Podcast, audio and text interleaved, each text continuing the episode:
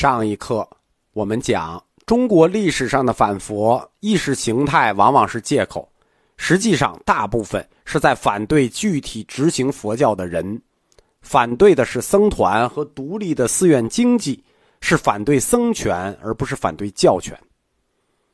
中国反佛运动中著名的士大夫代表，韩愈、李祥，这我们在禅宗史里都讲过。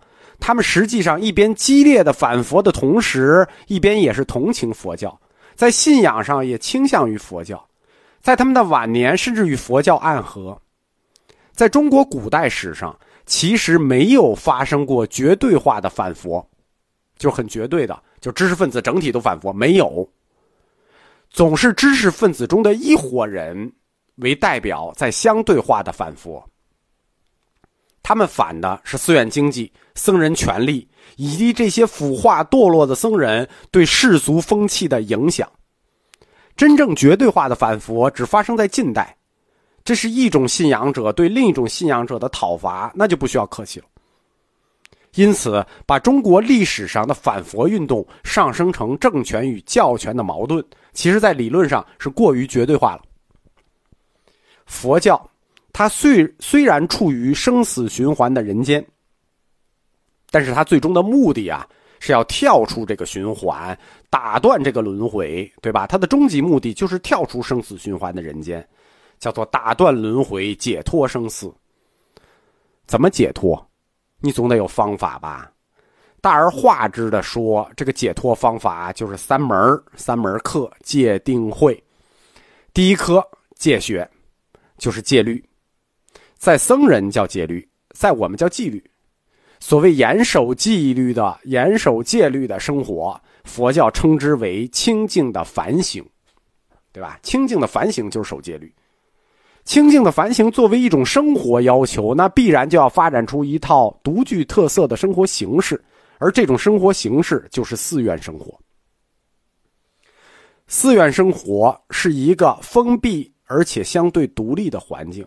在这里，僧团成员们信受奉行，以戒为师，兼修定慧。为了解脱生死而在寺院中修行，这个宏大的目标导致普通人对寺院生活充满了向往和浓厚的兴趣以及好奇，并且寺院生活它是以一种社会割据的形式存在的。什么叫社会割据？就是这个群体存在于我们的世间，但是又自我割据成一统，依据于寺院，形成社会割据。这种社会割据叫什么呢？叫做在我的地盘上，你还不听我招呼。这种性质必然遭到统治者强烈的抵触。在中国文化的传统上，统治者并没有，甚至从来没有。特别高看过佛教一眼，对吧？信归信，宠归宠，但从来没有特别高看他们一眼。因此，政治上对于佛教这种强烈的抵触，就会落实到现实层面中来。这种来自政治的抵触，其实可以回答西方宗教学家一直对中国佛教史的一个疑问，就是佛教作为中国本土最大的宗教。为什么从来没有像西方基督教那样取得过意识形态的最高点呢？这就是东西方的不同了，对吧？西方就有，哎，东方就从来没有过。佛教在中国发展，除了思想理论上跟中国文化交锋，交锋完了之后你还得融合。除此之外，更重要的是要落实在生活层面上。在生活层面上，佛教需要寻求一种社会认同感。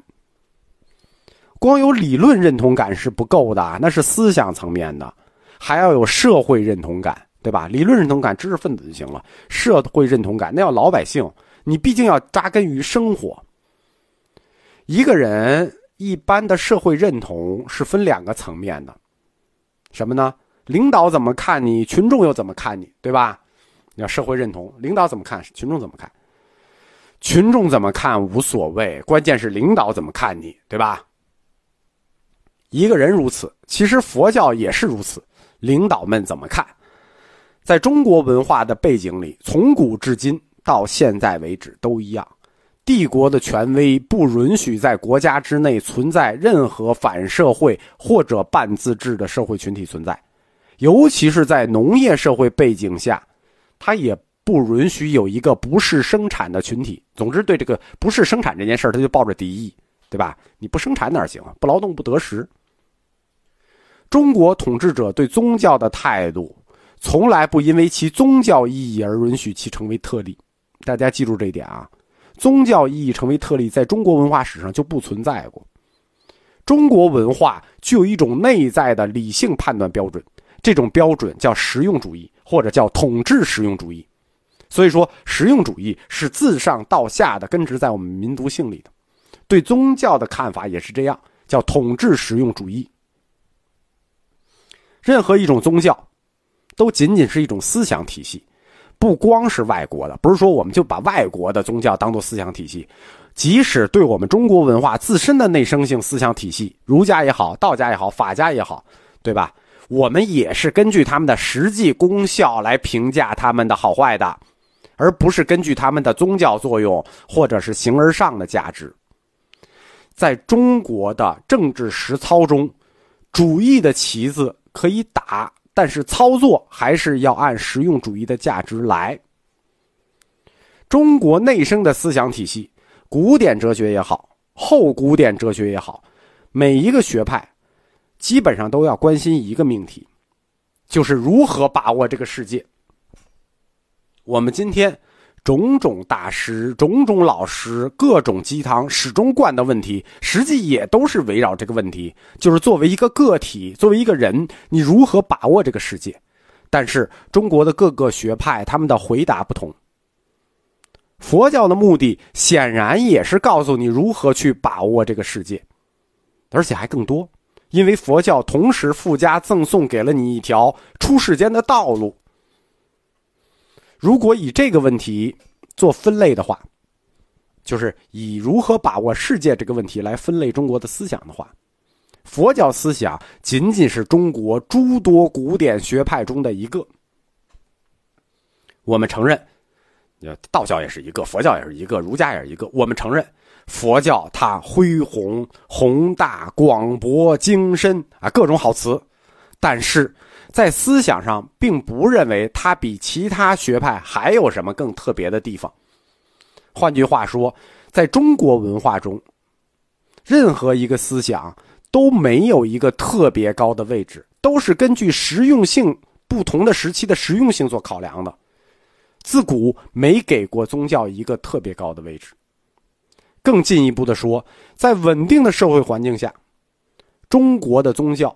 就从未形成过一个明确的有规模的社会群体，就什么时候说中国的社会有一个非常明确的、可以清晰界定的有规模的群体，说叫什么教徒没有过，他们的信仰都很模糊，佛教也好，道教也好，观音教也好，白莲教也好，一贯道也好，自古至今都算上，因此就谈不上什么基于这个群体而产产产生的教权，对吧？欧洲的基督徒就不一样了，他们是在明确有规模的群体上产生的教会组织。我们中国就谈不上这件事情。即使中国历史上出现过这种明确的有规模的宗教群体，它往往也是出现在一个王朝的末世，天下大乱了，需要打着救世的宗教幌子起义。比如说汉末的黄巾军，元末的白莲教，清朝带有基督教色彩的太平天国。就是这种半政治半宗教的农民起义，在这个阶段才可以勉强称之为出现了类似教权的组织，除此之外都不算。